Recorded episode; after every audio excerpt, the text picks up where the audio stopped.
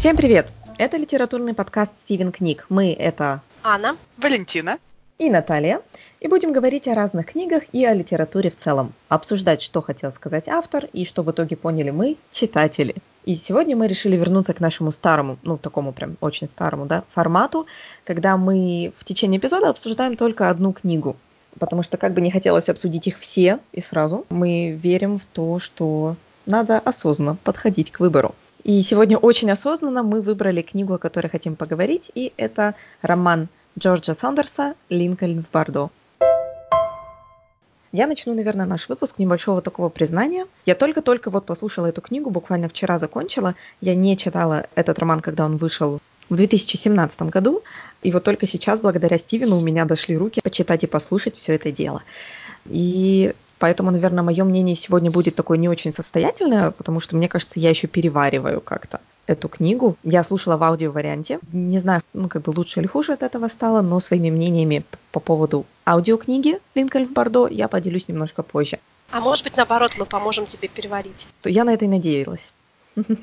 Я слушала эту книгу буквально вчера и сегодня ночью, а впервые я эту книгу прочитала в начале 2018 года, поэтому могу сказать, что и для чтения, и для восприятия на слух она подходит идеально. Оба формата просто очень хороши для этой книги, так как многоголосие, которое э, в книге показано просто именами этих людей после каждой реплики. В аудио показано именно голосами различных великолепных чтецов. Да, это экспериментальный роман.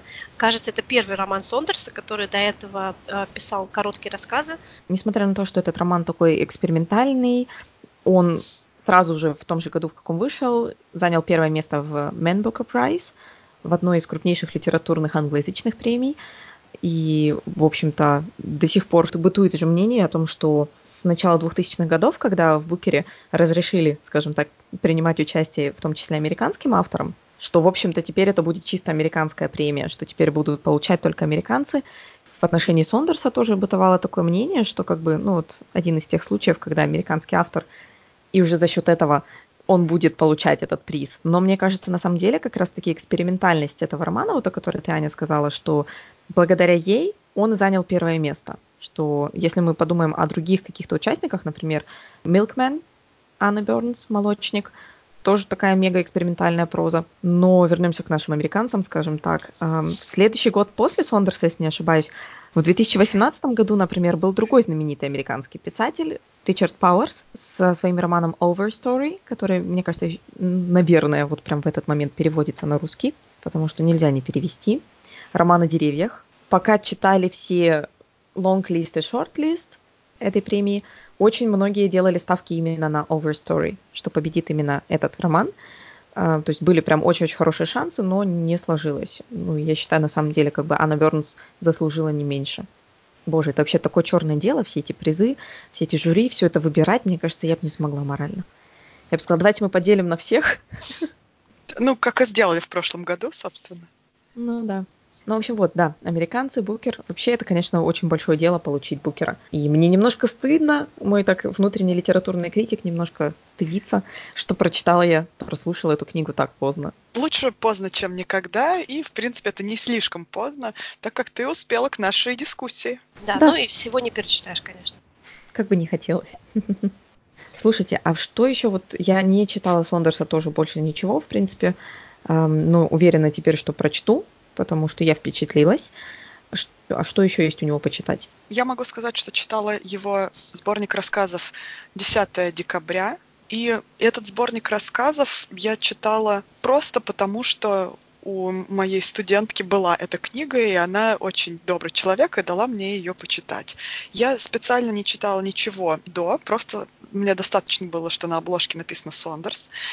И когда mm-hmm. уже где-то на середине книги я почувствовала, что на меня все еще как бы меня пахнуло черным зеркалом очень сильно. Mm-hmm. И все дальше и дальше я все сильнее чувствовала это, несмотря на то, что технологии и различные изменения технологического характера в обществе э, не стоят на первом плане, а все больше социальные и межличностные какие-то отношения. Э, тем не менее, вот этот вайп черного зеркала там был очень сильный. Впоследствии я узнала, что создатели черного зеркала тоже почувствовали этот вайп, так как вдохновились, в частности, этим сборником рассказов. Прикольно. Я тут в подготовке нашей к этому эпизоду вычитала о том, что Сондерс тоже какое-то время, эм, как и другой автор, эм, знаменитый автор рассказов Тед Чан, то они оба работали в какой-то период времени составителями технической документации в разных каких-то там инженерных или IT-фирмах, и мне как бы уже нравится эта параллель. Что они помимо этого еще пишут потрясающие рассказы, а если еще и как черное зеркало, то все, продано. Дайте два. Так, ну вернемся к э, герою нашего сегодняшнего выпуска к Линкольну Бордо. Как мы уже сказали, это экспериментальный роман. Экспериментальность выражается в э, несколько нетрадиционной форме э, повествования и в том, как это повествование представлено графически, визуально даже. Нет традиционного повествования от лица автора, а все представляет собой такую некую подобие пьесы или интернет-чата. Как уже Валентина говорила, это многоголосие различных э, реплик, тех персонажей, которые есть в книге. Все, что происходит в книге, мы узнаем из речи ее персонажей. Итак, о чем же этот роман? Э, почему Линкольн в Бордо? Что такое Бордо и что забыл там Линкольн? Во-первых, хочется сказать, что Бордо оказывается не тот Линкольн, о котором мы все привыкли думать, не президент э, Соединенных Штатов Америки, а его сын Вилли. Бордо – это это термин из буддизма. И в буддизме он трактуется как промежуточное состояние, буквально переводится это между двумя, некий интервал между какими-то двумя состояниями. И в книге Сондерса Бордо это состояние между смертью и тем, что идет после. Возможно, это перерождение или, собственно, умирание, э, ну, какая-то дальнейшая судьба, дальнейшее путешествие духа человека, который уже умер. И в этом Бордо, в промежуточном состоянии после смерти, застряло так или иначе, в основном именно по своей воле, очень большое количество людей.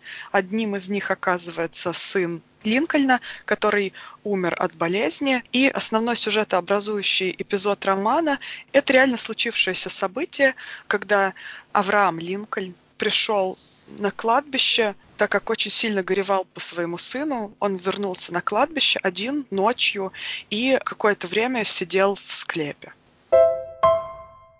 Вот мне кажется очень интересным именно тот факт, что у нас очень мало информации рассказывается с его точки зрения, то есть большую часть времени мы просто тупо смотрим, как призраки собрались на этом кладбище и что-то рассказывают и обсуждают. То есть, чтобы понять из вот этой какофонии голосов и звуков основную линию, конечно, нужно читать и слушать очень внимательно. Вот. Вам не кажется, что это слишком сложно для романа? Есть такие точки зрения, что это очень сложно и невозможно понять, кто все эти люди, зачем они это делают и вообще это нагромождение.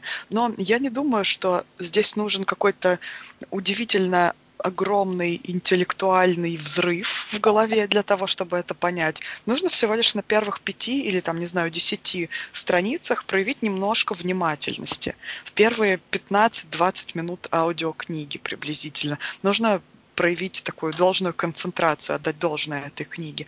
Потом, я думаю, форма уже не держит совершенно. Начинаешь привыкать, начинаешь уже узнавать голоса этих людей настолько, даже на письме, что иногда становится избыточным смотреть подпись, которая идет после каждой реплики, и ты уже понимаешь, кто это говорил, совершенно mm-hmm. определенно.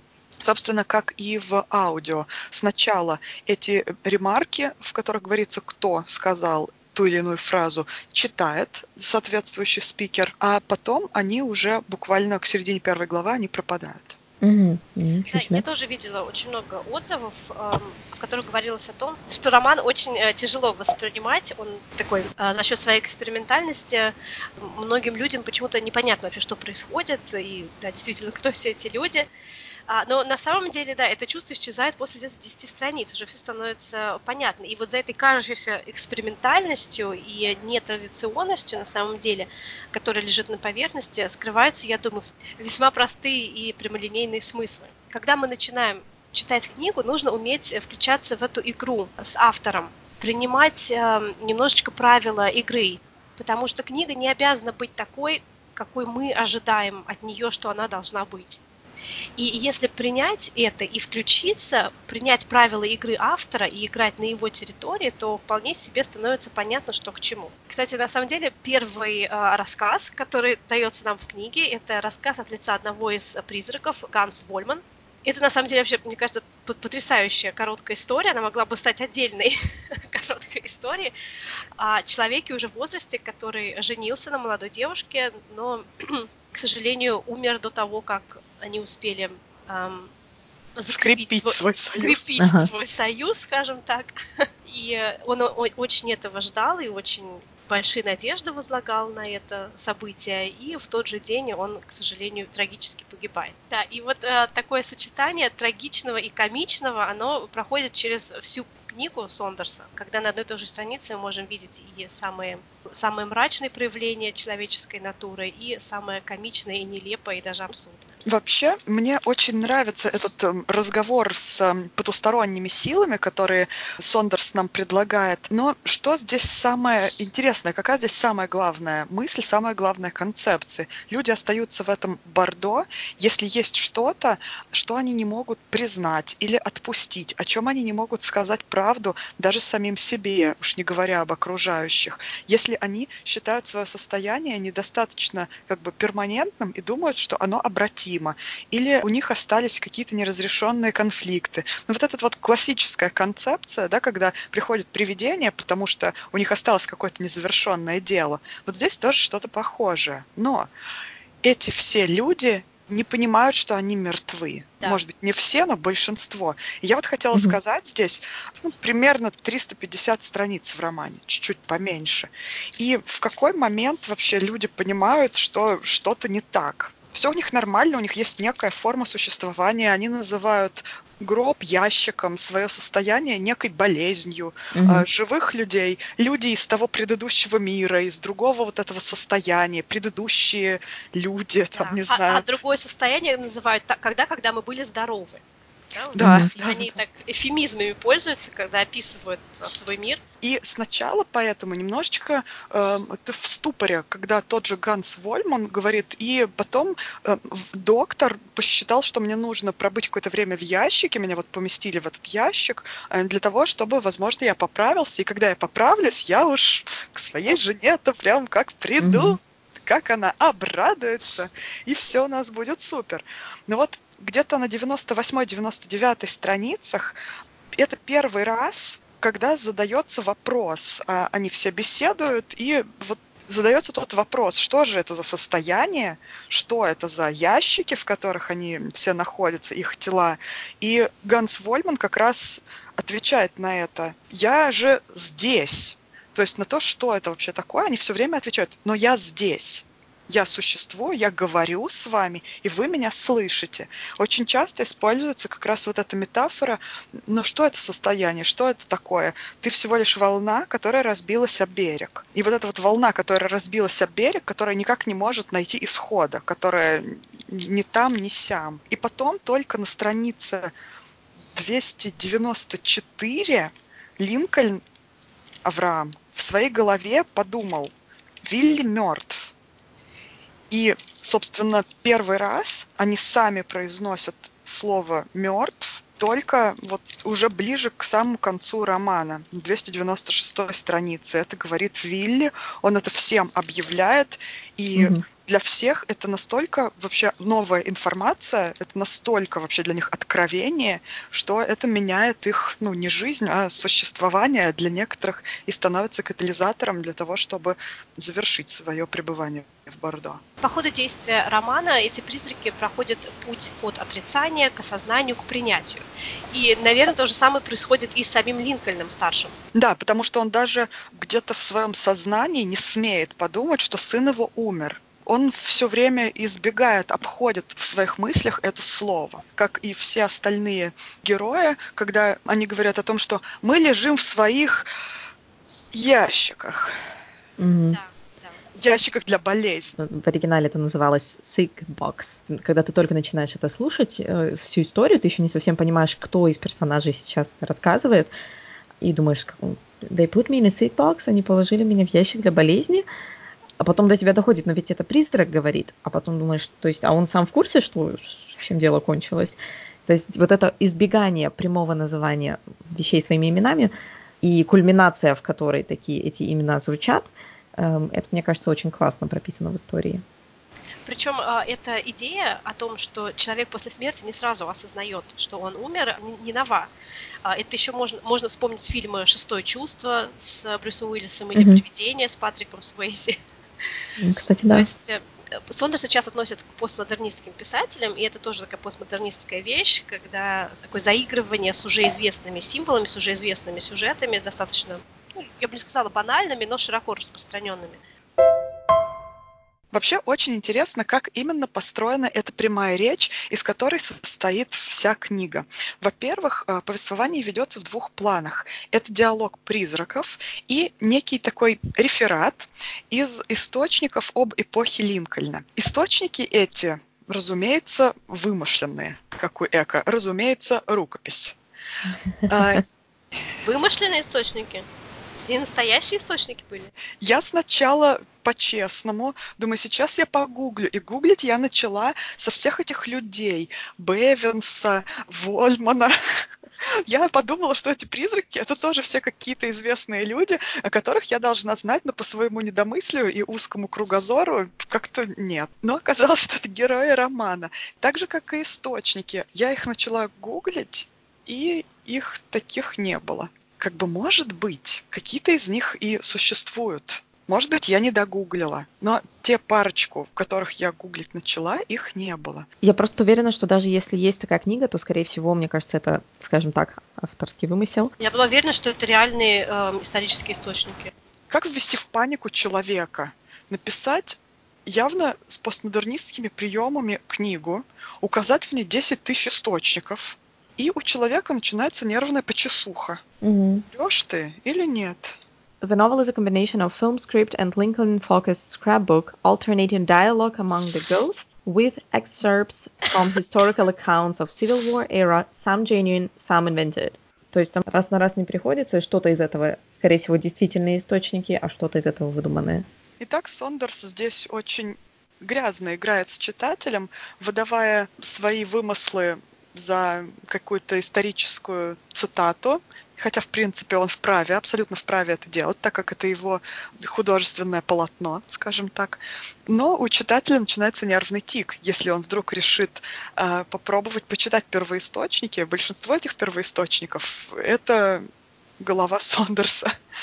Вот. Mm-hmm. И между этими двумя планами повествования существует некая перекличка. Сначала кажется, что перекличка достаточно условная, но потом понимаешь, что эта перекличка очень четкая, очень точная, и ритм того, как чередуются два плана повествования, очень хорошо отвечает динамике э, этого романа два плана повествования. Это разговоры призраков на кладбище и цитаты из исторических источников, которые описывают ну, события, происходящие примерно в то время. Это бал в доме Линкольнов во время болезни их сына, первые а, дни гражданской войны, а, описание самого Линкольна современниками. Здесь приводятся такие цитаты из различных исторических источников, с которыми работал Сондерс, но не до конца понятно, реальны ли это исторические источники или это вот такая постмодернистская игра. Mm-hmm. А, то, что мы называем историографической прозой, возможно, все это на самом деле выдумка. Но на самом деле Сондерс работал а, с а, историческими документами и выбрал очень аккуратно именно те которые помогают нам увидеть Линкольна как э, человека, а не как президента. И, э, кстати, сам он в своем интервью еще говорил о том, что когда он брался за эту книгу, для него Линкольн не был именно исторической фигурой. Он не хотел писать романы именно о президенте США. Это роман больше об отце, потерявшем своего сына и оплакивающем смерть своего сына. Ну и с точки зрения, да, всех призраков, это достаточно хорошо видно, когда они потом очень сильно удивились, что этот э, высокий э, расстроенный мужчина оказывается президент. Какой президент? Президент Соединенных Штатов Америки? Ничего себе. Ну, возможно, они умерли, когда он еще не был президентом.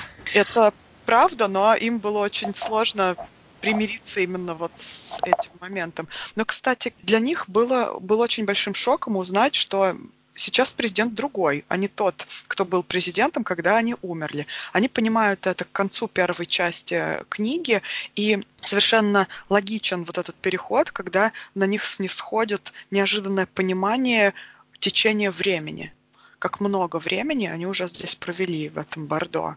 И для них это действительно настоящий шок. Вообще вот этот вот путь, который проходят э, эти люди, находясь в Бордо, это достаточно логичная и интересная история. Вообще, что они там делают? Как э, мы уже упомянули, они остаются в Бордо, если у них есть какое-то незаконченное дело. И самое главное, чем они в Бордо занимаются, это пересказывание своей истории. Причем пересказывание своей истории они понимают как рассказ о том, почему они так обижены жизнью, ну, смертью, скорее всего, что как они расстроились, что они умерли внезапно. Да, мне кажется, здесь еще важно отметить то, что у нас очень, эм, у нас нет надежного рассказчика ни одного в этой истории, то есть каждый из наших привидений рассказывает историю своей жизни и смерти со своей точки зрения, то есть они все безумно обижены, где-то к середине прослушивания аудиокниги я уже думаю, боже, боже, там есть хоть один нормальный персонаж, хоть кто-нибудь. Все нормальные ушли в вечность сразу, наверное. Видимо, да. То есть каждый из них рассказывает, вот я бедный, меня никто не любил, не понимал при жизни. Вплоть, особенно вот семейная парочка, это персонажи, которые мне вначале абсолютно не понравились, но потом я как-то к ним, они какие-то такие интенсивные, что их очень сложно игнорировать, э, которые ругаются постоянно, простите, инвективной лексикой, и, и на всех которые в оргиях постоянно детей. участвовали при жизни. Да? да, вот эти пьянчушки два. Да, то есть они абсолютно такие люди, которые... Но при этом виноваты все остальные. Виноваты их дети в том, что они их осуждают и не приходят к ним посетить, пообщаться, да, скажем так, на могилу. То есть каждый персонаж абсолютно уверен в несправедливости всего, что с ним произошло при жизни. То есть не все персонажи абсолютно считают, что вот все было несправедливо, меня все обижали, но очень многие из них действительно вот я бедный несчастный, и вот эту позицию рассказывают и только такую позицию. И, наверное, вот эта вот зацикленность на ней и не позволяет им продвинуться и как-то, да, на самом деле сам Сондерс э, говорит о том, что его роман даже это роман о горе, о, о переживании горя и травмы. И в том, как эти призраки подают свою историю, как они носятся с ней, да, как курица с яйцом, мы как раз видим пример того, как люди переживают какую-то травму в своей жизни. И как часто они не могут э, либо принять ответственность за произошедшее с ними, э, либо как-то простить и отпустить уже, да, и двигаться дальше. Потому что, по сути, эти призраки, ну, это всего лишь литературный прием, прием. Да? Мы же знаем, что любая книга пишется не буквально именно да, о чем-то, вот конкретно о том, о чем описано, а все это олицетворяет, символизирует некие явления, жизненные явления, о которых автор хочет э, рассказать. Тоже, по словам самого Сондерса, живые люди, мы все, мы не так сильно отличаемся от этих призраков, которых он описал в своем романе. Мы так же, как и они, озабочены какими-то своими мелкими проблемами, возможно, вовсе не тем, что должно быть центральным мотивом в нашей жизни так же, как они, мы совершенно не чувствуем времени, мы не ощущаем своей смертности. Мы живем так, как будто мы будем здесь вечно, как будто мы никогда не постареем э, и не умрем, как будто мы такие важные, и то, чем мы заняты, это просто невероятно нам нужно, невероятно важно в общем контексте. Но, по сути, если да, посмотреть глобально, посмотреть на большую картину, может быть, мы вовсе и не тем занимаемся, вовсе не те чувства и не те связи, не те отношения мы ставим во главу угла, а, чем то, что на самом деле должно быть важно и ценно в нашей жизни. Но, например, многие из этих призраков, например, там была одна старушка, которая при жизни была такой скупердяйкой и очень любила считать и копить свои денежки куда-то в носок. И также, когда она находится в Бордо, она постоянно собирает какие-то палочки, листики, да. не может никак, да, вот этого отпустить. Постоянно подсчитывает свое хозяйство, пересчитывает, как да, а у меня коробочка. Такая коробочка, да. Вместо того, например, чтобы, может быть, обратить внимание на тех людей, которые вокруг нее были при жизни. И это одна из центральных тем, я думаю, во всем романе, что нужно обратиться и внимательно посмотреть на тех людей, которые тебя окружают, которые дороги тебе. А, и действительно переломный момент наступает у героев в конце первой части, когда они впервые э, вошли, так скажем, в тело Линкольна и уз узнали, о чем он думает, чего он хочет. Но так как два главных героя это сделали вместе, они таким образом проникли в тело и сознание друг друга. И это очень важно, потому что они неожиданно, во-первых, это сделали ради кого-то другого, ради Вилли, потому что ему стало очень очень жалко, и они впервые занялись не своими страданиями, а каким-то нормальным делом. Также они увидели друг друга. И когда они увидели друг друга, они неожиданно поняли, что в них есть не только вот эта вот история вселенской несправедливости, а еще куча великолепных, восхитительных воспоминаний о полной, интересной жизни, которую они забыли, так зациклившись на своей травме. То есть Сондерс предлагает нам вполне конструктивный рецепт, как побороться с вечной обидой обиженностью на жизнь, заняться каким-то нормальным делом.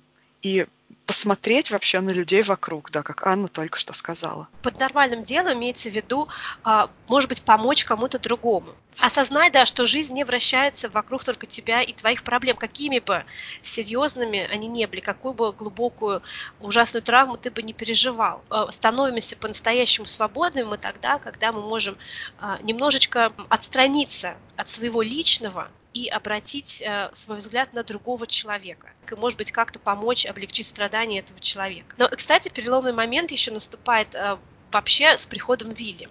Э, его появление производит некую сенсацию в этом кладбищенском сообществе, потому что, во-первых, он задерживается, хотя они говорят, что для маленьких умерших не типично задерживаться на кладбище. Ну и во-вторых, э, их поражает тот факт, что его отец э, приходит не один раз, а даже дважды, и не просто приходит навестить его на кладбище, mm-hmm. что, в принципе, они наблюдали раньше, а прикасается к нему, да, Линкольн достает его даже и держит его в своих руках. Для них это беспрецедентное, конечно, событие, происходит некое явление, некое чудо, на этом кладбище, что заставляет их сразу вскочить со своих надгробий. И все они толпятся вокруг Вилли, как вокруг некого мессии даже. Потому что они, наконец, оказываются перед лицом вот такой очень сильной, неэгоистичной любви, которую они, если и знали при жизни, но забыли забыли под давлением вот этих своих каких-то бытовых, об, об, обыденных а, забот бытовые заботы на кладбище. Ну да, листики собрать, палочки. Там что у них было рано все. Эти в оргиях до сих пор участвовали, по-моему. Я чувствую, что у меня в отношении этой книги в основном только вопросы пока что. Как я сказала, я еще не, не переварила, не разобралась с этим совсем. Вот, и эм, такое большое количество персонажей тоже добавляет немножко сложности, да. Плюс это вот, вот как мы уже рассказали сегодня, толпа стоит э, перед мальчиком, и они все на перебой рассказывают, то есть не перебивают друг друга. Вот эти два главных персонажа, ну, не главных как, но вот эти самые активные два привидения, которые два друга, которые познали Линкольна. И его, и что он там думал, да, вот эти два человека, два привидения – две сущности, которые двигают сюжет фактически. То есть все-таки я бы назвала их отчасти, если не главными героями, то хотя бы главными повествователями, потому что они как-то призывают других духов к порядку. Вот. Но у меня сложилось, может быть, это отчасти из-за того, что я слушала как аудиокнигу, у меня не сложилось образа того, как они выглядят. Периодически я, то есть, слушаю, слушаю повествование, какие-то истории кто-то рассказывает, а тут, а еще у него было пять рук и шесть глаз. И ты такой, что, подождите, как мы, о чем вы, кто вы, что происходит? Вот, у меня вопрос, соответственно. Вы читали книги в печатном варианте, да, обе? И как-то это, это у меня в голове помутилось, или это действительно как-то нет вот этого четкого образа, как это все выглядело? Кстати, этих главных персонажей было трое, по-моему, там еще был священник. Просто он был такой голос, голосом рассудка, а эти двое, они более такие были озорные. Вот, то есть они говорят о том, что он бы, например, не одобрил, что они решили войти в Линкольна. Да, да, да. И вообще как-то вмешаться в эту историю, потому что по правилам они не должны вмешиваться. Внешний вид каждого призрака как раз отражает вот э, ту заботу или ту боль или ту травму, которую они испытали незадолго до смерти или при жизни, или какую-то черту характера, которая была очень яркой в них когда они были живыми людьми. Например, почему Певенс предстает нам с множеством глаз, э, ртов, носов и рук. Mm-hmm. Певенс кончает жизнь э, самоубийством, и в тот же момент он э, жалеет об этом. Mm-hmm. Он сразу начинает осознавать весь тот спектр чувств, чувственного восприятия, который теперь для него закрыт. И поскольку он еще в молодом возрасте, он как бы не успел еще насладиться жизнью. И вот в тот момент, когда он умирает, он испытывает сожаление о том, что он никогда больше не услышит пение птиц, э, журчание ручья, там, не ощутит эм, прохладную воду э, или жар солнца на своей коже. И поэтому mm-hmm. его дух проявляется в виде вот такого многоглазого, многорукого существа. Это как бы такая вот тоска по чувственному восприятию. Гиперкомпенсация. Гиперкомпенсация, да. А что касается Ганса Вольмана, это мужчина, который незадолго до смерти находился в а, состоянии, ну, скажем так, Ожидания. Ожидания, да. Ожидания, да, первой брачной ночи с его молодой женой. А, его дух да, он да, в состоянии некой приподнятости тоже находится. Ну, даже я бы сказала, боевой готовности. Да, да. Да, да. Какие мы с вами эвфемистки. Эвфемистки, да. Это как да, профессия. Священник, который вместе с ними, имеет очень удивленное лицо все время. То есть даже когда он говорит, он находится в состоянии удивления. А женщина, которая оставила троих дочерей, которые, э, трое, трое дочерей при жизни, э, ее постоянно, ее душу преследуют какие-то три э, сферы светящиеся. Старушка, коробочка, а ее душа имеет очень маленькие размеры, как там говорится, словно маленький ребенок, словно малыш, младенец. И она постоянно носится с этими палочками, орешками и листиками. То есть получается, что все вот эти важные элементы, или то, что люди считали значимым да, в, в момент ухода, находит отражение в их форме, просто Именно. вот в том, кем они становятся. По-моему, это очень изящно и красиво написано. Но люди как раз обретают свою нормальную форму, когда они перестают зацикливаться только лично на себе. Это тот самый момент, когда все в едином порыве пытаются повлиять некоторым образом на а, Авраама Линкольна. А, все действительно резко занялись нормальным делом, которое э, направлено на помощь другому человеку. И таким образом их фиксация э, хотя бы, хотя бы на какое-то время их покинула, и покинула настолько, что они все смогли обрести свой свой нормальный облик и увидеть друг друга наконец-то такими, какими они знались сами себя. А, кстати, в чем заключается помощь другому, по-моему, точно не обозначили. Не обозначили а, пока. Не, не обозначили пока, да. Дело в том, что Вилли, который задерживается в, в Бордо, начинает обрастать некими духовными конструкциями. Вокруг него формируется некий панцирь, и согласно тому, что говорят другие призраки, если эм, ребенок остается в Бордо, он потом обрастает панцирем и становится вот какой-то такой твердой, непроницаемой оболочкой. С ним уже, поскольку он задерживается на кладбище в Бордо, с ним начинают уже происходить эти изменения, какие-то щупальца вокруг него начинают обрастать. И поэтому вот эти три персонажа, э, Вольман, Бевинс и священник, они э, хотят ему помочь. У них формируется постепенно желание ему помочь, чтобы он все-таки э, продвинулся дальше, ушел в вечность, покинул это Бордо. И поэтому они и находят Линкольна, который в это время на кладбище. И по их логике, если Линкольн сам э, отпустит своей душе своего сына, если он сам осознает, что все, сын умер, и его не вернуть, и нужно двигаться дальше, то и сын тогда не будет его ждать. Если сын почувствует, да, будучи внутри э, духа своего отца, угу. да, если он это услышит это от него и осознает, что действительно это состояние необратимо, и э, к своей семье он больше не вернется, то тогда и сам мальчик сможет может уйти. Вообще всех этих кладбищенских героев очень впечатлила такая настойчивость, упорство Вилли и его такая светлая вера в то, что отец придет, так как он обещал, а не зацикленность именно на каких-то обидах и страданиях. То есть у Вилли немножечко изначально была добрая достаточно мотивация, ну так как он был еще ребенком. Кстати, о вот э, трех этих наших персонажах, мне кажется, есть некий такой еще comic relief в диалогах между тремя призраками, когда они пытаются все это, значит, более или менее адекватно нам всем рассказывать, нам, читателям рассказывать. И так смешно, когда они друг друга перебивают. Или один из них, как вот, например, я очень люблю, вот у нас тоже такая констелляция, да, я начинаю куда-то сбиваться и уходить не в те степи, и меня аккуратно возвращают куда надо. И вот как бы у них, у этих персонажей тоже есть такая какая-то, они друг друга пытаются контролировать, типа там так, что ты долго, дружок, рассказываешь, давай уже к сути. И подкалывают друг друга, и постоянно перебивают. И мне кажется, еще очень забавно, когда глядя на одну и ту же картинку, да, вот как, как, как Линкольн, старший, Авраам Линкольн, пришел в склеп сына на кладбище. Как он выглядел, как они по-разному видят эту картинку. Один из них говорит, я никогда не видел, я не цитирую примерно приблизительно, да, перевод, «Э, я никогда не видел человека более сломленного горем, а другой говорит, он всхлипнул полтора раза. Абсолютная разница восприятия одного и того же человека двумя другими персонажами или тремя показывает вот просто, ну, силу интерпретации, да, силу того, что каждый видит все-таки реальность так, как хочет ее видеть, через какую-то определенную вот эту призму. С одной стороны, это запутывает нас как читателя, то есть понять так на самом деле-то, что было, как это все было.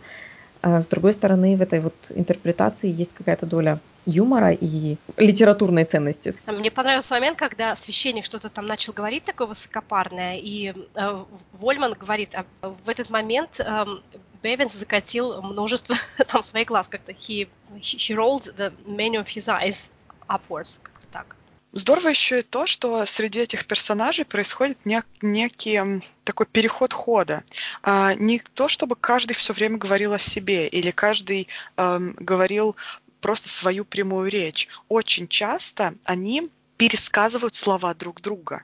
Например, Бевинс говорит, а священник сказал то-то, а потом священник говорит, а Вольман сказал то-то и так далее. То есть это очень много э, такого происходит. И э, два персонажа, которым меньше всего дается прямой речи, это Линкольны отец и сын. Самому Вилли Линкольну прямая речь дается три раза.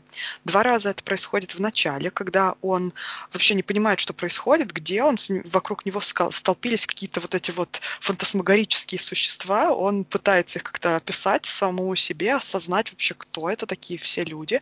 И второй раз тоже еще близко очень к этому, в начале, когда приходит первый раз его отец, э, обнимает его бездыханное тело и э, сын говорит ему, папа, вообще-то я здесь, это вот не я, а я вот он, а отец не слышит его. И тогда Линкольн входит, э, маленький Линкольн входит в сознание большого Линкольна, и получается такая линкольнская матрешка. Господи, что я говорю?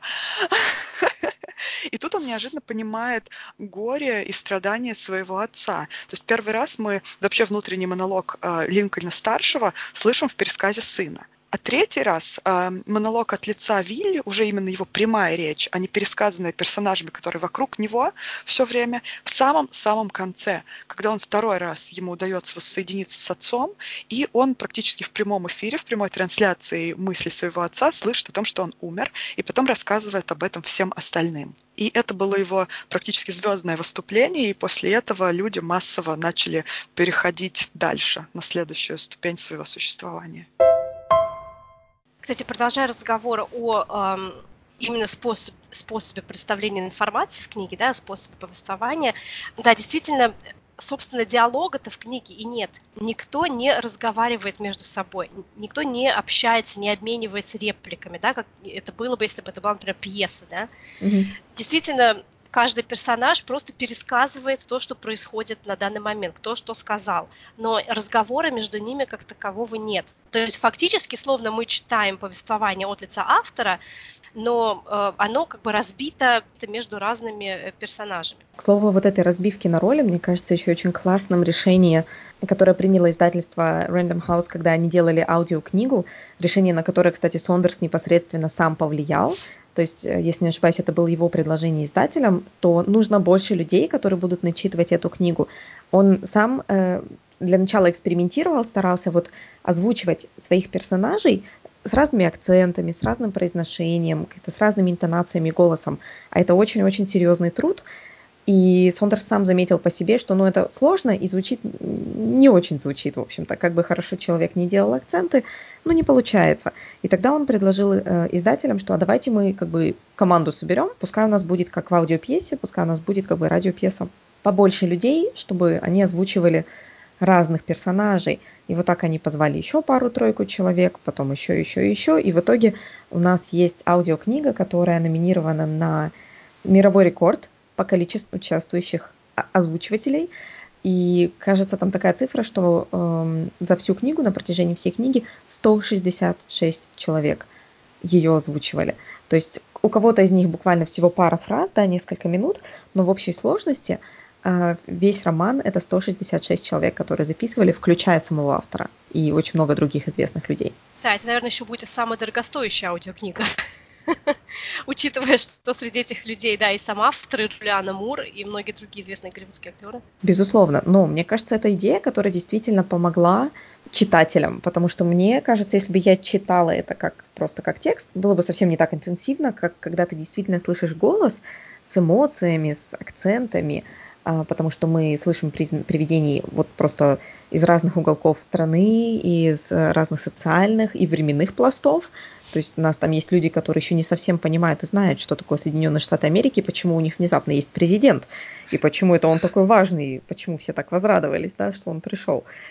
Соответственно, вот эти все нюансы, конечно, аудиокнига передает здорово.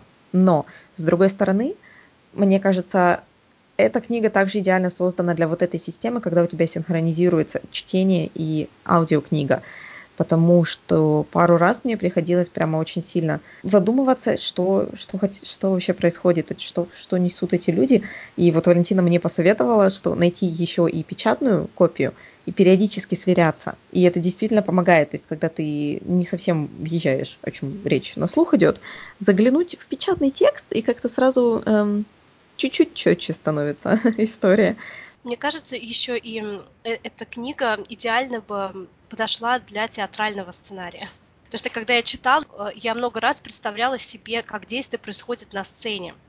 И вот даже то, что в принципе отсутствует прямая речь, как это не парадоксально, да, а каждый просто описывает происходящее, мне кажется, это очень театрально. Вот такая некая условность эм, происходящего характерно именно для театра. И здесь эта условность очень э, хорошо выражена.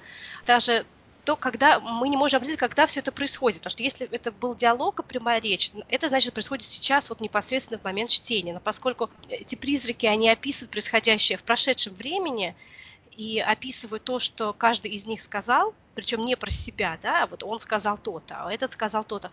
А, получается тогда вопрос, когда это все происходит, когда они об этом говорят. И кому они это рассказывают? И кому они это рассказывают, да происходит ли это именно в тот момент, и они почему-то решают пересказать сразу то, что происходит в этот момент, или, может быть, уже после это в какой-то ретроспективе происходит. То есть тоже некие такие вот игры, опять же, с реальностью, с местом и временем действия эм, здесь немножко вводят нас э, в заблуждение. Плюс помним, что все наши персонажи, они постоянно рассказывают кому-то о своей жизни, то есть у них уже тоже срабатывает вот этот момент э, перформанса, когда они, а сейчас я буду вот рассказывать со всеми эмоциями, со всей театральностью о, о, о том, что было. То есть это, это действительно очень театральный, мне кажется, э, очень театральный роман. Почему-то здесь я вспоминаю мюзикл «Кошки», который, по сути, что, по сути, представляет собой э, рассказ о разных кошках. Каждая кошка выходит и рассказывает что про себя. О жизни кошачьей. Да. Кошки в Бордо. Видите, какая интертекстуальность. А возвращаясь к интервью Сондерса, он еще и говорил о том, что, в принципе, наша жизнь это тоже бордо. Наша жизнь это тоже какое-то переходное состояние. Да, и в буддизме вообще считается, что бордо это не менее реальное состояние, чем сон или смерть или жизнь.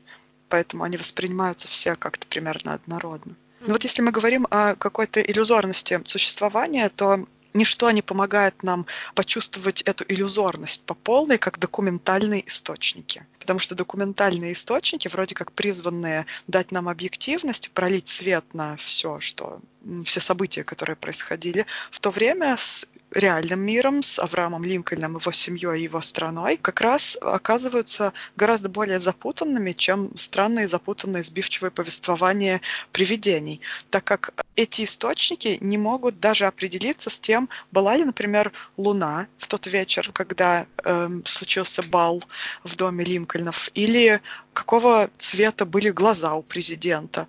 Был ли он изящен в своих манерах или груб? Был ли он красив или самый некрасивый человек, которого они только видели в своей жизни и так далее. То есть вот эти вот моменты от достаточно объективных вещей, как наличие Луны, до субъективного восприятия красивой-некрасивой, они разнятся. Единственное, в чем эти люди находят общий язык, это, пожалуй, несколько таких важных пунктов. Это великолепие и роскошь еды на приеме. То есть здесь все единодушны и единодушно описывают то же самое в тех же самых примерно выражениях. Это катастрофическое состояние э, общественного мнения по отношению к Линкольну э, в тот самый переломный момент вот, гражданской войны, когда были огромные потери уже среди э, армии, среди тех, кто воевал на этой войне. И э, общественное мнение тогда упало ниже некуда, и то, как сильно он страдал после смерти своего сына. В этих моментах исторические источники, пожалуй, единодушны, тогда как по всем остальным они расходятся. Даже в том плане, как Линкольны воспитывали своих детей. Где-то говорилось, что там была огромная любовь и забота, а где-то, что они практически не обращали на своих детей внимания, и у них царила вседозволенность и всякая педагогическая распущенность некая такая субъективность восприятия вводится в э, повествование. Таким образом, автор как бы предупреждает нас, что не воспринимайте буквально то, о чем я пишу. Да? Ну и да, и это еще один такой важный момент в историографической метапрозе, когда авторы вроде как берут документальные источники, ну, присыпая их изрядной долей вымысла, естественно, берут еще э, реальные абсолютно исторические события и показывают, что история вообще-то понятие ой какое субъективное. Говоря об историческом контексте, сам Сондерс э, подчеркивает, опять же, в том, что это не политическая, не историческая книга, и для него именно важно было исследование как раз э, переживания травы, переживания горя, исследование отцовской любви. И сам Линкольн предстает здесь не как президент, а как отец, оплакивающий своего сына. Но, тем не менее, э, наверное, невозможно говорить о Линкольне и обойти некий исторический контекст. И Сондерс здесь эм, все-таки высказывает ненавязчиво свое мнение о рабстве, о том, что происходило а, в Америке в те годы, о расизме и сегрегации и прочем. А, когда это мы видим э, в лице многих призраков, бывших рабов, которые описывают свой опыт достаточно плачевный и трагический, трагический, начиная от девушки, которую много раз насиловали, которая умерла потом в результате. Да и сам факт, что они были похоронены э, в общей могиле за воротами кладбища, тоже да, уже немножко да. помещает их в определенный контекст. Да, вот это была абсолютно безумная сцена, когда э, уже не первый раз э, собираются все остальные призраки, чтобы рассказать о своих печальных судьбах. И тут появляется вот эта группа темнокожих э, призраков, призраков бывших рабов, как реагируют на это остальные призраки, да, то есть они на них кричат, идите отсюда, вам здесь не место. А, и абсолютно, то есть восприятие к ним, что а что это вы пришли тоже теперь хотите внимания или что со стороны остального населения кладбища, скажем так. Но, тем не менее, они тоже пришли заявить о себе, рассказать о себе и быть услышанными. Очень, мне кажется, это довольно-таки короткая, но очень сильная сцена. И еще можно вспомнить призрак бывшего рабовладельца, который рассказывает о своих рабах как об shards, как угольках, осколках, да, то есть а, у них даже абсолютно не считает и не называют людьми. Нет, да, и как он говорит, что он мог с ними делать вообще все, что угодно, и абсолютно не раскаиваться по этому поводу, не испытывать никаких угрызений совести. И это на самом деле страшно. И если здесь это, ну ладно, мы понимаем, что это большая доля вымысла, это экспериментальный роман, это, это, это. но я, я, например, сейчас читаю, еще читаю 12 лет рабства, и мне вот иногда физически просто плохо от этой книги, от того, что там описано, и э, от того, насколько люди оправдывали эти практики. И те же люди, mm-hmm. которые считались верующими, ходили в церковь, они имели рабов и делали с ними такое, чего просто волосы дыбом встают, потому что просто не считали их людьми, считали, что это, ну, это абсолютно нормально, это моя собственность, я могу с ней делать, что хочу. Многие, кстати, сейчас да не только сейчас, высказывают такое мнение, что ну не все же белые были такими, да, были mm-hmm. же и нормальные как бы хозяева. И, кстати, у Сондерса описывается и такой случай нормальных так называемых хозяев. А, тоже один из призраков бывшего раба, он рассказывает о том, что какие у него были замечательные хозяева. Они его не били никогда, они хорошо к нему относились. Но, тем не менее, его жизнь была все равно подчинена им. И в любой момент, когда он им мог понадобиться, был ли это выходной день или среди ночи, когда он с женой, простите, был, да, свои, они могли его позвать, и он не мог отказать. А, mm-hmm. То есть, что такое хороший рабовладелец? Ну да, допустим, он тебя не бьет и не продает тебя отдельно от твоих детей, не насилует, там, я не знаю. Но все равно ты не свободный человек, ты не можешь ничего сделать. Тебя могут в любой момент продать, убить. Ты собственность. Поэтому здесь вот говорить о том, хороший, плохой владелец абсолютно некорректно. Да, параллельный этому образ как раз есть и в «12 годах рабства». Тоже главному герою и хороший рабовладелец попадался, и он там тоже об этом рассуждает всячески. И, и мне сразу приходит в голову всегда цитата из «Возлюбленной», когда главная героиня, э, уже свободная женщина, вступает, так скажем, на свободную почву, и она говорит, как это удивительно просыпаться и утром думать, и принимать самой это решение, а что ты будешь сегодня делать, чем ты займешь свой день. Это удивительная роскошь, которой она даже не знала, что ей это нужно, пока была рабыней. В эту же тему, кстати, в том же году, что и Сондерс, был другой номинант на Букера, на Букеровскую премию. Это роман «Вашингтон Блэк» Эсси Дуджин, канадской писательницы. А, в которой как раз тоже рассказывается история одного мальчика, который рос рабом на плантации где-то в Барбадос, по-моему, это был, и вот у него был, были как бы два хозяина, два брата, и один из них был вот такой типичный э, злобный, неадекватный дядька, который просто всех за людей не считал. И второй его брат был такой прогрессивный, весь ученый, исследователь. Но дело в том, что этот ученый-исследователь все равно, то есть когда он освободил мальчика, скажем так, своего рода дал ему свободу, тем не менее он все равно продолжал фигурировать, чтобы как бы вопросов им не задавали окружающие люди во время путешествия, как его хозяин. То есть все равно вот эти отношения, э, даже с так называемым в кавычках хорошим хозяином, да, это ну, абсолютно не, не нормальные тенденции в отношениях, и собственно, это не понимал в том числе и главный герой, тот же самый Вашингтон Блэк. Вот он рассказывал именно ту же историю, что вот Аня сейчас рассказала про одного из призраков, у меня был, он был хорошим хозяином, он меня прекрасно понимал, и как бы без него мне было хуже, а так он меня не бил, он мне дал образование, но при этом все равно владение другим человеком это не в любой ситуации ненормально. Но при этом ты вещь, да, и в любой момент может случиться так, что ты окажешься у другого хозяина, как в том же 12 лет, э, в той же 12 лет рабства, когда э, описывается история женщины, рабыни, которая была ну, фактически любовницей, сожительницей своего хозяина, и он к ней тоже хорошо относился, он, э, они жили в его доме, он детям ее давал образование, но в один момент там э, что-то случилось, все его, его плантация досталась его дочери, старшей дочери э, и ее мужу. И они просто взяли и эту женщину продали. Отдельно от детей. Отдельно от детей причем. Вот и все, вот там и весь хороший хозяин. Ну, в общем, да, э, больная тема, и она до сих пор прорабатывается в литературе, как вот это результат вот этой травмы. И Линкольн в Бордо, собственно, тоже один из таких хороших примеров.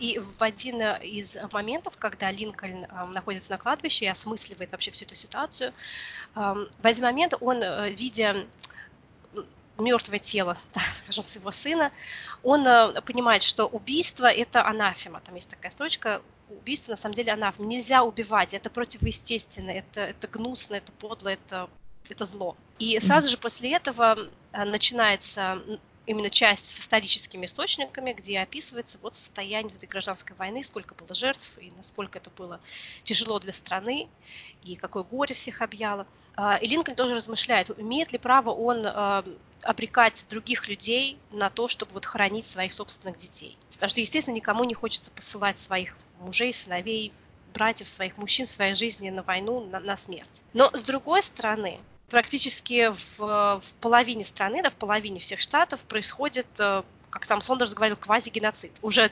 много-много лет. И это тоже нельзя оставлять э, вот так, да.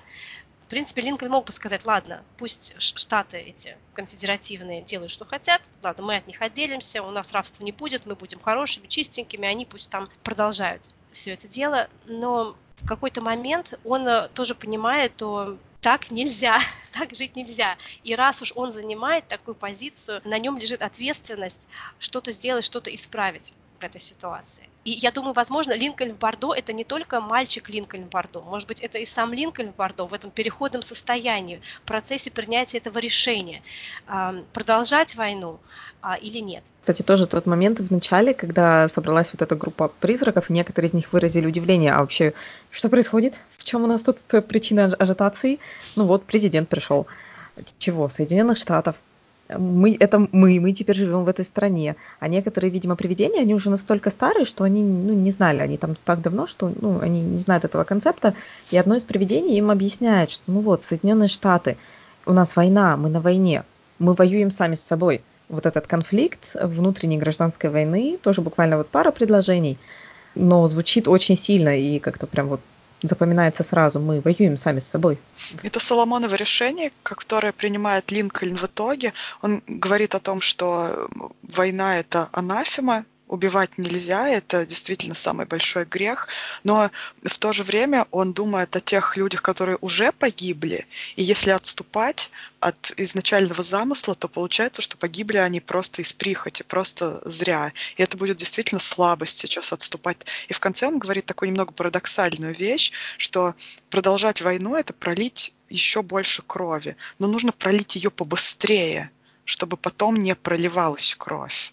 То есть вот это пролить побольше крови, чтобы пролить поменьше крови. Такое немножечко да. получается парадоксальная история. Парадоксальная логика, да. Это такая да, жертва, которую, к сожалению, ему пришлось как президенту этой страны э, принести. А, кстати, нет ли там момента, когда все вот эти души, которые находятся вокруг него, все они одновременно входят в Линкольна? Да, есть такой момент, когда э, они хотят, чтобы он вернулся обратно в склеп, и все-таки э, малыш Вилли узнал от него все, что он думает по поводу его утраты. Угу. Они хотят его остановить. И именно тогда большинство людей м, приобретают свой изначальный облик, свой нормальный облик. Но здесь для меня видится еще идея о том, что люди это не просто пушечное мясо что каждый из нас э, индивидуальный, уникальный человек со своей какой-то историей, как все вот эти призраки на кладбище. Они, неважно, кто они, бедные, богатые, черные, белые, у всех у них своя ценная для них, уникальная в каком-то плане история. И все они должны быть услышаны. И именно ради них Линкольн и должен принять на себя вот эту ответственность как президент. И, и, наверное, в этом и заключается качество хорошего лидера, хорошего лидера страны.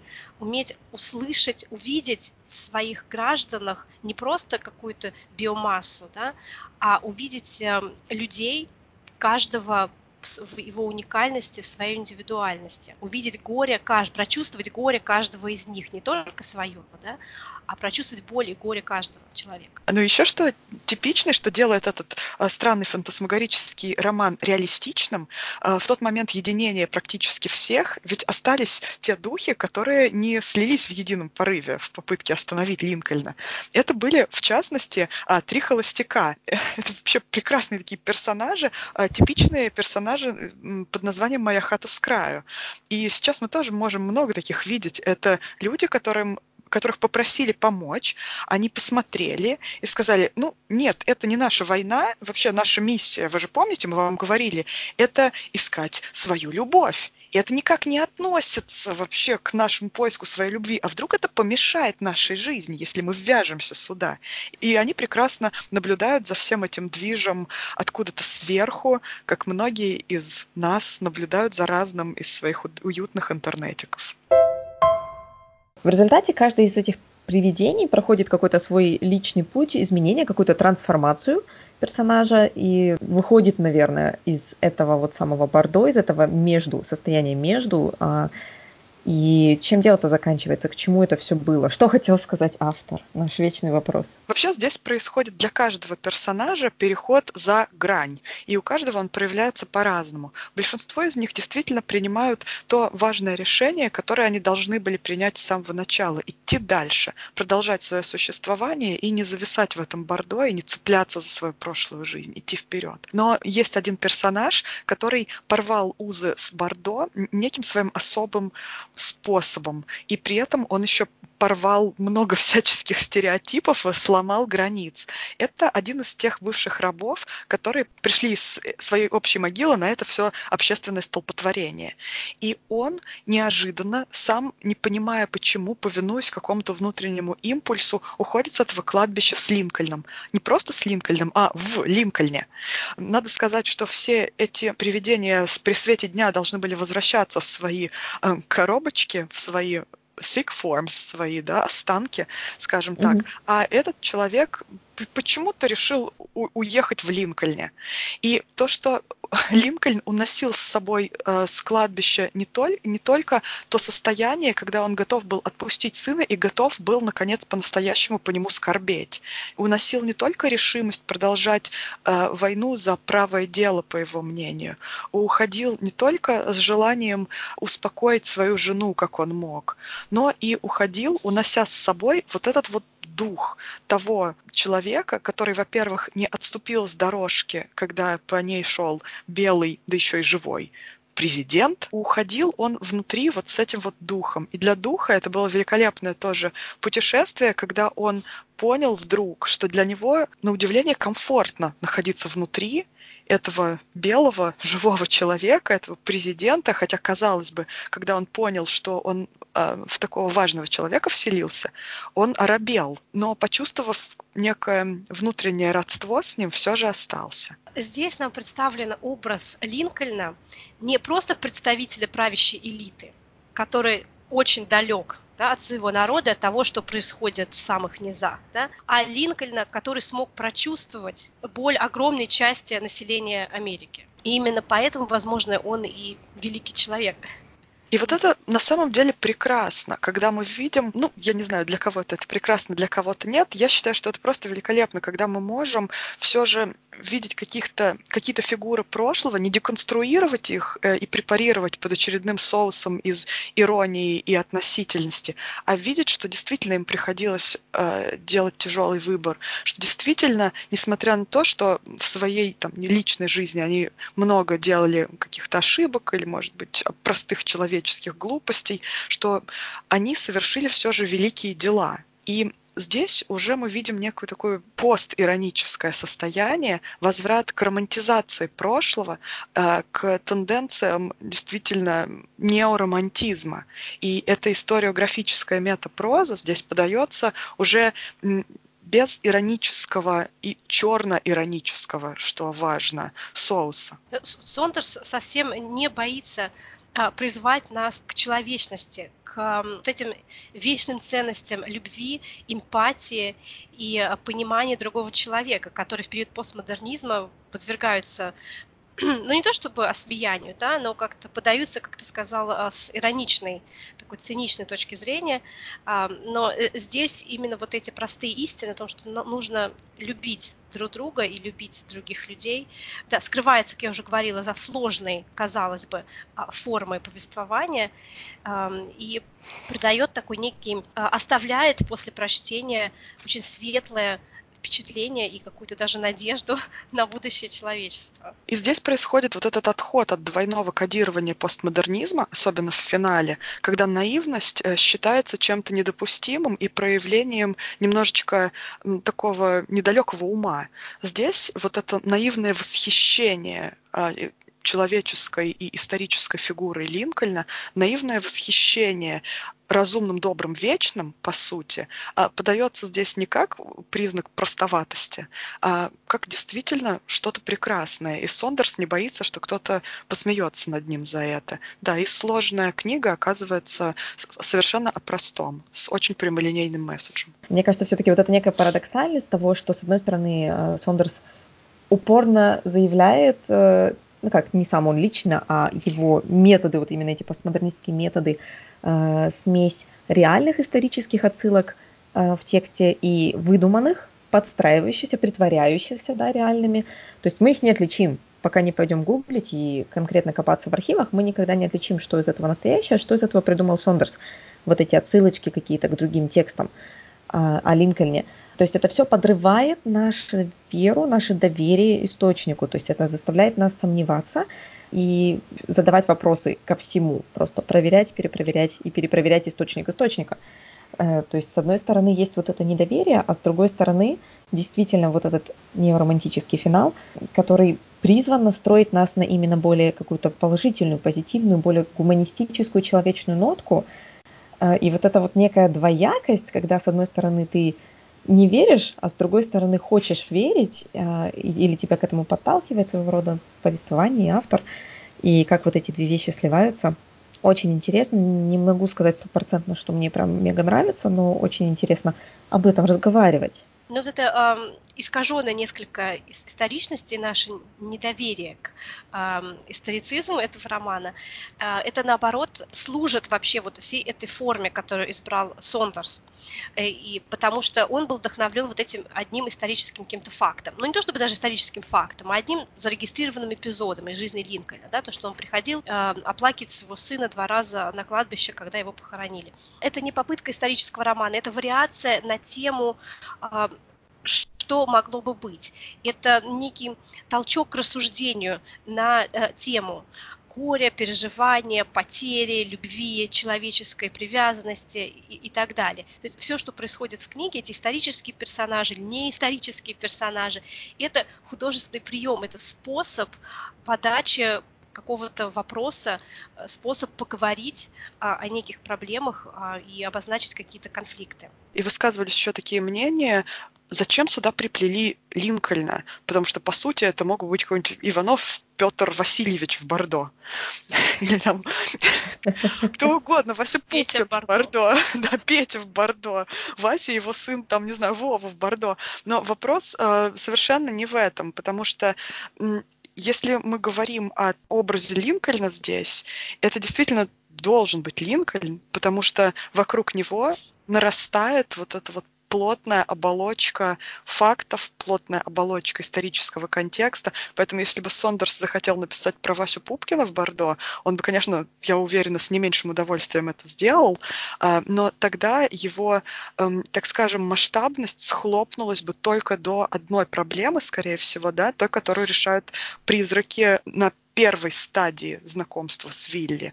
А когда мы смотрим чуть шире, мы можем видеть, что у человека, кроме личной глубокой травмы, могут быть еще и вообще-то государственные дела. И когда он пытается все это сбалансировать в своей голове, а, как бы это дает некий перспективный взгляд от личной трагедии к трагедии очень большого, почти общечеловеческого масштаба. Поэтому да, здесь нужен Линкольн, а не Вася. И вот этот сам факт, что Линкольн позиционируется еще и как отец нации во многом, это вот эта очень э, мифологизированная личность, какие решения ему надо принять как главному ответственному за вот, в общем-то, за всех своих детей, грубо говоря, да, то есть вот этот вот своего рода тоже вождь народов, э, и он так и позиционируется. Линкольн сейчас очень Э, сильно как вот такая личность, которую нам нужно во главе страны иметь в американском дискурсе. В то же время, опять же, я все-таки гну за свое, за постмодернистское недоверие истории и нарративам, да, вот эта вся эта историографическая художественная проза, которая намекает на то, что помимо того, что он был вот этим, вот этим вот прям сказочным, большим, высоким, внушительным мужчиной. Помимо этого, он еще и был отцом, человеком, который страдал, человеком, у которого были какие-то и домашние семейные проблемы, может быть. Все очень крайне неоднозначно, и вот эта метафоричность, то есть важно, что это не просто отец ребенка, это еще и отец нации своего рода что вот эту метафору надо было поддержать. Да, ведь э, Линкольн это не просто какой-то исторический деятель известный, да, это именно, как ты сказал, отец э, нации, это человек, который, в принципе, сделал современную Америку. И я думаю, здесь наоборот в книге идет путь э, от Линкольна отца нации к Линкольну отцу э, своего сына. А здесь фокус именно на нем, как показать его с другой стороны, показать именно вот этот э, э, интимный момент его жизни. Mm-hmm. Очень такой личный, очень э, трогательный момент в его жизни. И причем Сондерс же не выбирает написать именно какую-то зарисовку из жизни Линкольна, да, чтобы это было более-менее исторично и реалистично.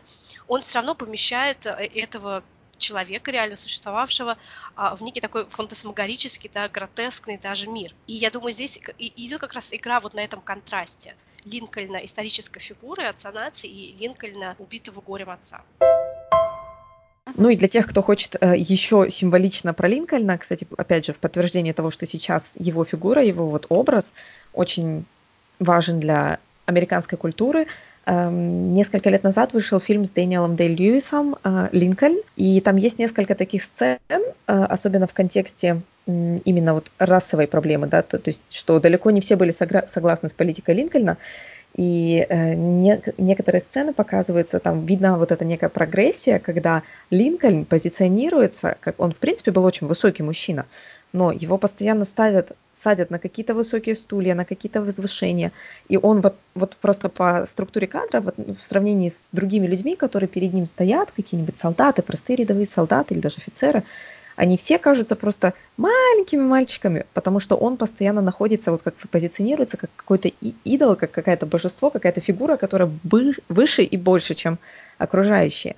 Но в какой-то момент, ближе к концу фильма, то есть он становится все более человечнее и человечный, и он как бы становится наряду со своими гражданами, с гражданами своей страны отказывается от вот этого поста, как бы я выше, чем они, я с этим плебсом не общаюсь, типа. И он похож все время на, ста- на какую-то статую.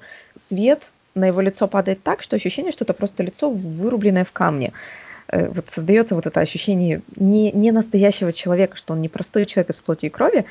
И в какой-то момент он разговаривает как раз-таки с солдатами из э, афроамериканского отряда, что даже в те времена как бы казалось очень необычным и они абсолютно говорят на равных, и как-то вот очень сильная короткая сцена, где очень мало фраз, они буквально обмениваются парой фраз, диалога как такового нет, но свет, позиционирование, очень-очень красивый фильм. Я как не знаток фильмов это говорю. Вот. Ну а если есть люди, которым хочется чего-то более, еще более расслабляющего, есть такой фильм а, «Авраам Линкольн. Охотник на вампиров», где рассказывается немножко иная версия гибели его сына. Ну, это, знаете, из раздела гордость, предубеждение и зомби. На любителя. То есть, ну, иногда хочется что-то странного. У меня появилась сумасшедшая мысль. О, хорошо. Не находите ли вы христианских мотивов в этой книге? Смотрите, люди на кладбище, как бы, да, вот эти все, так сказать, за, забытые, заблудшие души, и вдруг к ним является сначала сын, а потом отец. И производят фурор, и все хотят рассказать о своих бедах сыну, а потом все входят в отца. А он же как бы еще и отец нации. Вам, вам ничего здесь не, не попахивает ничем? Я, я даже не знаю, о чем ты. Может быть, Дамблдор? Может быть, Дамблдор, да. Да. Вообще, действительно, да, очень-очень, я в это верю. очень реалистичная версия. Мне кажется, что здесь как раз э, Вилли достаточно прозрачный мессия, так скажем, в кавычках, да, потому что все сразу, как волхвы, просто бегут поклониться ему, и единственные дары, которые у них есть, это вот их обидки, это их страдания, это их заученная история. Да, и через него отец узнает о страданиях этих людей. Так же, как и в христианстве, Христос является посредником между нами и Отцом. И смотрите дальше, фактически рассказав свою историю, исповедавшись, они получают своего рода отпущение грехов и могут двигаться дальше. То есть у них больше на них нет этого веса, вот этой вот цикличности, в которую они замкнулись. Кстати, на секундочку, Сондерс вообще-то буддист, но все равно ты растешь в той культуре литературной, в которой растешь, и ты не можешь отделаться, но это абсолютно действительно христианская история. То есть они получают отпущение грехов и имеют возможность двигаться дальше. Сондерс буддист, поэтому, видимо, книга называется не «Линкольн в Лимбе», а «Линкольн в Бордо». Возможно, это одна из интерпретаций, это рецептивная теория, и каждый человек, наверное, видит что-то свое. То есть такая универсальная книга, которую прочтут и которая зайдет и буддистам, и христианам, и атеистам, независимо от того, к какой конфессии вы себя относите или не относите. И в зависимости от конфессии все более и более примечательным становится то, что э, дух бывшего раба уходит э, в том человеке, который в образной системе этого романа является как бы богом. На этой ноте мы будем закругляться, пока мы не заспойлерили роман еще сильнее. Мы надеемся, что мы несколько помогли вам, может быть, побольше понять этот роман для тех, кому он остался, остался закрытой книгой, может быть, что-то осталось непонятным. Надеюсь, что наши теории, измышления и бредовые идеи как-то помогли вам получше понять, что вообще происходит и кто все эти люди. На самом деле, я хочу признаться, мне это действительно помогло. Я еще расскажу, что я вот только-только вчера вот дочитала, дослушала, и сейчас многие вещи встали на свое место. То есть какие-то совсем непонятные непонятности и странные странности больше таковыми не кажутся. Мир обрел смысл. В споре рождается истина. Мы тоже, как эти призраки на кладбище. Мы говорили, говорили, говорили и дошли до некого конца. Поэтому... Мы вышли из Бордо. И теперь поэтому мы сейчас вы, выйдем из этого эпизода, и нам нужно двигаться дальше. Дальше Реальную жизнь. Подайте мне у, коня. У нас, есть, у нас есть Стивен. Да, мы входим в Стивена и выходим из эпизода. Все, всем пока. Пока.